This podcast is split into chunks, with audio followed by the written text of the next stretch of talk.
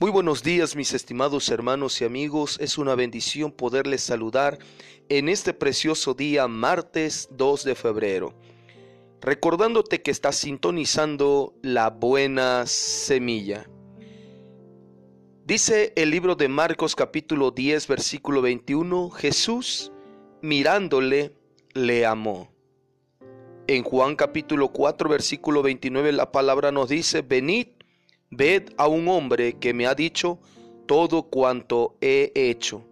¿No será este el Cristo? Quisiera compartir la reflexión del día de hoy para tu vida y toda tu familia bajo el tema La mirada de Dios. En nuestra sociedad en la que mucha gente está conectada, la soledad sigue estando presente y a menudo es difícil de soportar. También es grande la angustia de quienes contestan que nadie se interesa en ellos. Cuantos llegan al peor extremo, cuando su alma derrotada ya no sabe a qué aferrarse. Para algunos el día empieza muy temprano y dice, cuando uno duerme, al menos ya no piensa. Sin embargo, el sueño también puede desaparecer y la noche el único momento para olvidar, se transforma en un vasto campo de angustia. Pero Dios se interesa por cada una de sus criaturas. Sabemos que ni la noche ni la sombra pueden escondernos de su mirada. Veamos cómo el Señor Jesús se dirigía a los hombres y descubriremos cómo nos ve Dios. Qué claridad. Él no se equivoca sobre lo que somos. Sin embargo, siempre está lleno de compasión por nosotros.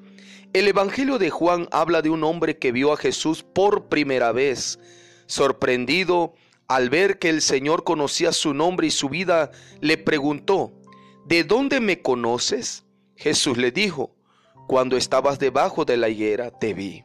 Juan 1.48 Todavía hoy, la mirada del Señor Jesús está puesta en nosotros continuamente. ¿Está usted solo? ¿Sin amigos? El Señor Jesús lo ama y está cerca. Es bondadoso y llama a su puerta. Él no molesta a nadie. Usted tiene que abrirle, es decir, hablarle con sus propias palabras y Él escuchará y le hablará.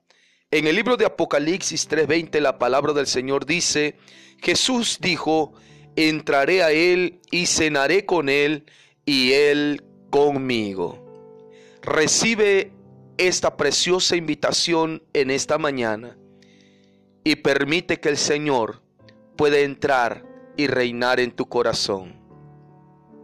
Recibe un fuerte y caluroso abrazo de parte de la familia pastoral Betanzos Vázquez. Te saludo a tu amigo y pastor Sem Betanzos Fuentes, ministro de la Iglesia de Dios en México, Evangelio completo.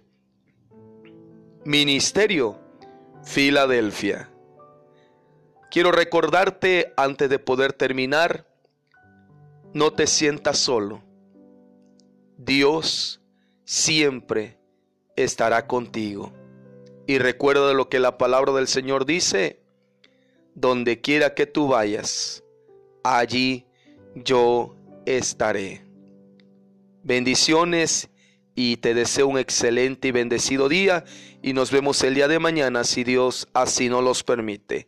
Hasta pronto.